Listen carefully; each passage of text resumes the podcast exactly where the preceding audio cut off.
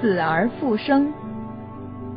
一九九四年，在四川的一个偏僻的山村，一个奇特的梦让一家人决定不把死去的亲人立刻下葬，而是在自家堂屋停尸三天。死而复生，活着的人究竟还是不是活的人？究竟是什么奇特的梦境预言了神奇的复生？常言道，人死不能复生，这本来是正常的天理。人死复生这种事情，也只能发生在虚构的各种怪异的小说当中。可是大千世界无奇不有，现实当中居然有人真的能死而复生。现在我要讲述的这件不可思议的事情，就发生在一九九四年。一九九四年，在四川的一个很偏远的地方。有一位五十五岁的老人去给在外面工作的家人送饭，然而在去的路上，他看见一棵梨树，上面结满了大大的梨子。老人不顾自己年迈的身体，就爬到树上摘梨，结果悲剧就这样发生了。老人不慎从树上摔了下来，并且是头部朝下，老人的头部撞在了地上的石头上。当时就流血不止，被家人送往医院时就已经宣布抢救无效。医生通知其家人为老人准备后事。奇怪的是，他的家人却表现的好像什么都没有发生过一样，直接就把人抬到家里放在床上。村里的人感到奇怪，便问他们为何不准备后事。然而老人父母的回答却让人大吃一惊。他们坚持说自己的儿子会活过来，他还没死。家人就心存着这样的念头，等了一天又一天。随着时间的流逝，他们一天比一天失望，但是他们还是坚持着没有准备后事。终于等到了第七天，他们的儿子终于复活了。这件事情引起了人们广泛的议论和调查。新闻媒体竞相采访，最后两位老人透露，在我儿子死的前一天，我梦见他小时候爬树摘梨。奇怪的是，那棵树就长在悬崖边。当时我就吓得心惊胆战。突然，他从树上跌落，我吓得差点从梦里醒来。可是当我注意看时，却发现。在我儿子跌落的过程当中，好像有什么不知名的东西拖着他，他下落的很慢，几乎是轻飘飘的落在了地上。当时我就想，一定会发生什么。醒来时，我把自己的梦和老伴儿一说，才发现，原来他和我做了同样的梦。于是我在儿子出门前特意提醒他，直接送饭，不要在路上逗留。他听了我的话，说我是被梦吓到了，搞封建迷信。结果他还是出事了。唉，医生通知我们准备后事时，我还是不敢相信。后来我想，既然做了这个梦，就一定有深意，所以我坚持不帮他准备后事。我想他应该会活过来，我想试一试，毕竟在梦里看他就可以转危为安。结果你看。他真的活过来了，我想这应该是祖宗保佑，上天怜悯。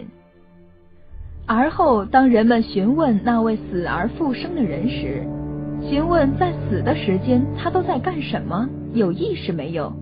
他回答道，在自己躺在床上的期间，他觉得自己一直在做梦，而梦境里只有一棵梨树反复的出现，梨树周围笼罩着一层层白烟。他也被围绕在其间，有时候他也想走出去，因为总觉得从白烟外传来的母亲呼唤，就像儿时唤自己回家吃饭一样。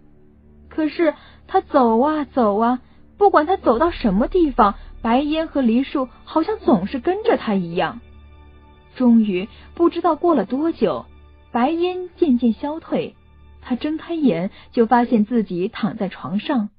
而后就是闻讯而来的亲人，但是据法医鉴定说，这个人根本不可能会复活，因为其尸体已经腐烂，而且据我们所了解，人死后几个小时身上便会出现尸斑，到了死后的二十四到七十二小时，由于身体存在大量的细菌，体内富含蛋白质的内脏开始腐烂，而胰腺开始消化自身。死后的三到五天，身体开始浮肿，并且逐步腐烂。试问，一个从里到外都腐烂的人，又如何死而复生？然而，不管我们有多不相信，不管事件有多离奇，这个人确实是在宣布死亡的第七天复活了。一般来说，人死是不能复生的，但是在现实生活当中，却有一些人在临床死亡后经抢救又活过来的。这种现象叫濒死现象或濒死体验、濒死经历。可是这段时间再长也不会超过二十四小时。在古时候，人们由于医疗条件的限制，经常会有假死现象的发生。为了杜绝这样的悲剧，人们便养成了停尸七日不下葬的传统。虽然到了现在，医学技术日新月异。但是这项古老的风俗仍然遗留至今，在不少偏远山村仍然可见。甚至一些老人也说过，在人死后，灵魂会在尸体旁停留七日。如果天时地利人和，死而复生也并非什么难事。只是这种天时地利人和到底指的是什么，却没有人知晓。所以，这一切究竟是正常的医学濒死现象，还是世界上真的存在一些人所不知的神秘力量？这一切都没有一个准确的定论。更何况，在儿子出事之前，老人竟然不约而同的做了同样一个梦，这到底又暗示着什么？究竟这是日有所思，夜有所梦，还是真如老人所言，是上天的怜悯？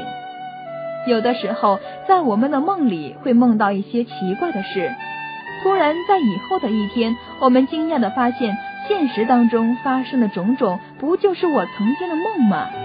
难道梦境真有不可言说的预知功能？我想，这些都需要时间来证明。